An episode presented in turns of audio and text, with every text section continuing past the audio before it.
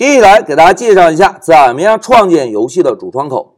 哎，同学们回顾一下，在我们做游戏开发时，第一步是不是应该先创建出一个游戏的主窗口，对吧？因为游戏开发中最重要的就是向主窗口的不同位置来绘制不同的图像，对吧？那么在使用 Pygame 开发游戏时，怎么样创建出一个游戏的主窗口呢？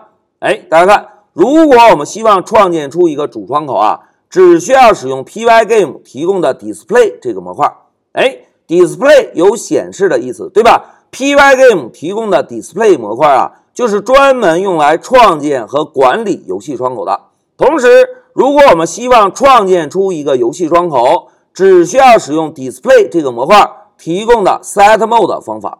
哎，同学们，Set Mode 方法啊。就可以初始化，并且创建出一个游戏的窗口。那接下来我们先看一下 set mode 方法的语法。大家看 set mode 这个方法啊，可以接收三个参数，哎，一二三，对吧？那现在老师问大家，同学们，每个参数后面的等号表示什么含义？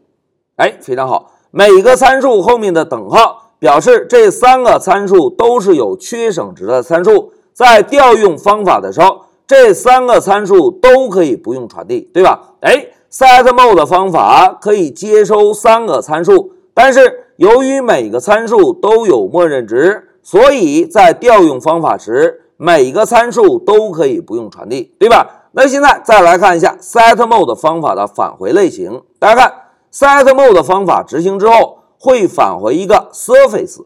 哎，surface 从字面上来看有表面的意思。我们现在啊。可以把 surface 理解成创建出来的游戏屏幕，也就是创建出来的游戏窗口。哎，同学们，刚刚老师提到过，在开发游戏时，最主要的应该先创建出一个游戏窗口。只有有了窗口之后，我们才能够把不同的图像绘制在窗口的不同位置，对吧？所以从这个角度来看，setMode 方法返回的结果，我们需不需要记录住？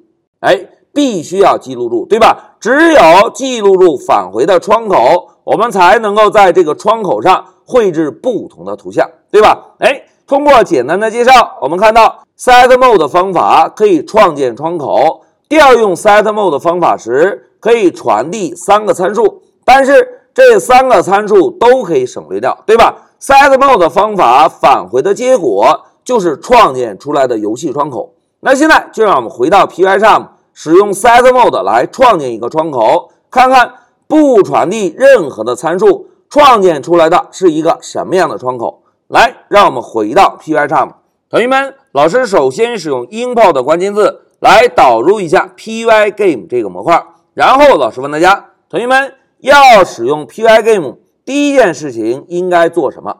哎，非常好，要使用 Pygame 的其他模块。第一件事情，我们应该先调用初始化方法。初始化方法负责加载和初始化 Pygame 的所有模块，对吧？那现在老师问大家，同学们，当一个游戏结束之前，有一个非常重要的方法，我们应该调用一下，是什么？哎，非常好，是 Quit 方法。Quit 方法可以卸载到 Pygame 所有的模块，对吧？哎。现在三句非常固定的代码，老师写完。现在让我们把注意力啊集中在创建游戏窗口上。老师呢，先写一下注释：创建游戏的窗口。哎，注释写完，老师问大家，同学们要创建游戏窗口，应该使用哪一个模块的哪一个方法？哎，非常好，要创建游戏窗口，我们应该使用 Display 这个模块。注意啊，在敲 Display 的时候是没有智能提示的，我们直接敲就可以。要使用 Display 这个模块的 Set Mode 这个方法，对吧？哎，同学们，Set Mode 方法的三个参数，我们需要传递吗？哎，可以不用传递，对吧？但是 Set Mode 方法的返回结果，我们需要记录吗？哎，必须要记录，对吧？因为 Set Mode 方法返回的结果就是游戏的窗口。我们在后续需要在这个游戏窗口上来绘制不同的图像，对吧？那现在老师啊就把光标放在第六行的开始，我们定一个名字叫做 screen 的变量来接收一下 set mode 方法的返回结果。哎，同学们看，一句代码写完，我们现在来运行一下程序，走。哎，一个大大的黑窗口出现了，但是咻的一下，黑窗口又不见了，对吧？哎，同学们，为什么咻的一下，黑窗口又不见了？哎，非常好，因为啊，Python 的程序是从上向下顺序执行，执行到第八句代码，程序就会被终止掉，对吧？那怎么样能够保证程序暂时不会退出呢？哎，其实非常的简单，我们只需要创建完游戏的窗口之后。在下方增加一个无限循环，哎，同学们，只要这个无限循环不终止，我们的游戏窗口会消失吗？必须不会，对吧？来，我们现在再运行一下程序，走。哎，大家看，一个大大的黑窗口出现了，但是，但是，但是，同学们考虑一下，我们飞机大战的游戏需要显示这么大个窗口吗？哎，并不需要，对吧？我们飞机大战的游戏。只需要能够显示一个背景图片就可以，对吧？那这张背景图片有多大呢？哎，同学们看，现在老师啊是使用乌班图的图像查看器来打开的背景图片，对吧？那想要看图片的大小，我们只需要把光标移动到菜单栏，然后选择图像，然后呢再选择一下图像属性。现在老师点击，哎，大家看，弹出一个小窗口，告诉我们背景图像宽度是多少。哎，四八零对吧？高度呢？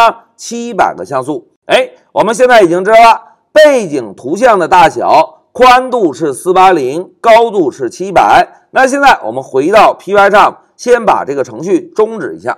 同学们，setMode 这个方法在默认调用时，是不是创建了一个跟屏幕一样大的窗口？但是呢，我们现在希望的窗口大小是四八零乘以七百的一个大小，对吧？那这个大小应该怎么指定呢？来，让我们看一下笔记。大家看，setMode 方法啊，接收的第一个参数叫 resolution，这个参数的类型是一个元组类型，同时元组的第一个值就是我们希望创建的窗口宽度，元组的第二个值就是我们希望创建的窗口高度。哎。既然如此，我们就立刻回到 Pycharm 来指定一下我们希望创建的窗口大小。大家看，第一个参数是一个元组，老师呢就先输入一个小号，然后在小号中来指定一下屏幕的宽度是四八零，指定一下屏幕的高度是七百。哎，宽高指定完成，我们再来运行一下程序，走。哎，大家看，一个长方形的黑窗口出现了，对吧？这个黑窗口就是我们未来飞机大战要运行的主窗口。哎，讲到这里，让我们回到笔记。同学们，在这一小节，老师就给大家介绍了一下，要创建游戏的主窗口，只需要使用 Display 模块中提供的 setMode 方法，对吧？setMode 方法的第一个参数就可以来指定创建出来屏幕的宽度和高度。注意啊，setMode 方法第一个参数类型是什么？哎，第一个参数类型是一个元组，对吧？那接下来我们再看一下剩下两个参数表示什么含义。大家看，第二个参数 flag Flag 是不是有标记的意思，对吧？我们通过这个参数啊，可以指定一些创建窗口的附加选项。所谓附加选项，就是我们创建出来的窗口是否需要全屏，是否有边框等等等等。哎。默认这个参数是不需要传递的，对吧？那接下来再看一下第三个参数 deep，哎，deep 这个单词有深度的意思，对吧？而在游戏开发中啊，我们通常用 deep 来表示颜色的位数，也就是十六位真彩色、二十四位真彩色、三十二位真彩色等等等等。但是大家看 deep 这个参数如果不传递，默认会怎么样？哎？默认会自动匹配，对吧？所以啊，我们在使用 setMode 方法创建游戏窗口时，只需要传递哪个参数？哎，只需要传递第一个参数。第一个参数用一个元组来指定一下我们创建出来的窗口宽度和高度，对吧？那现在我们再看一下 setMode 方法的返回结果是什么？哎，返回结果就是创建出来的游戏主窗口。同学们要有印象哦，在后续我们所有的图像都需要绘制在游戏的主窗口中，所以在我们开发程序时，必须要使用一个变量，来记录一下 set mode 这个方法的返回结果，对吧？同时，在这一小节，同学们，老师还使用了一个无限循环，对吧？无限循环的作用是什么？哎，无限循环的作用就能够达到，当游戏启动之后，程序不会立即退出，否则我们一运行程序，黑窗口一闪，游戏就结束了，对吧？哎，同学们，在这里，老师先提前透露一下哦，这个无限循环啊，在游戏开发中有个专属的名字，叫做游戏循环。在游戏循环中，我们可以增加很多的游戏控制，但是。在这一小节，我们是不是只是简单的实现了一个无限循环，对吧？好，讲到这里，老师啊就给大家介绍了一下怎么样使用 Display 模块中提供的 Set Mode 方法来创建一个游戏窗口，并且建立了一个简单的游戏循环。讲到这里，老师就暂停一下视频。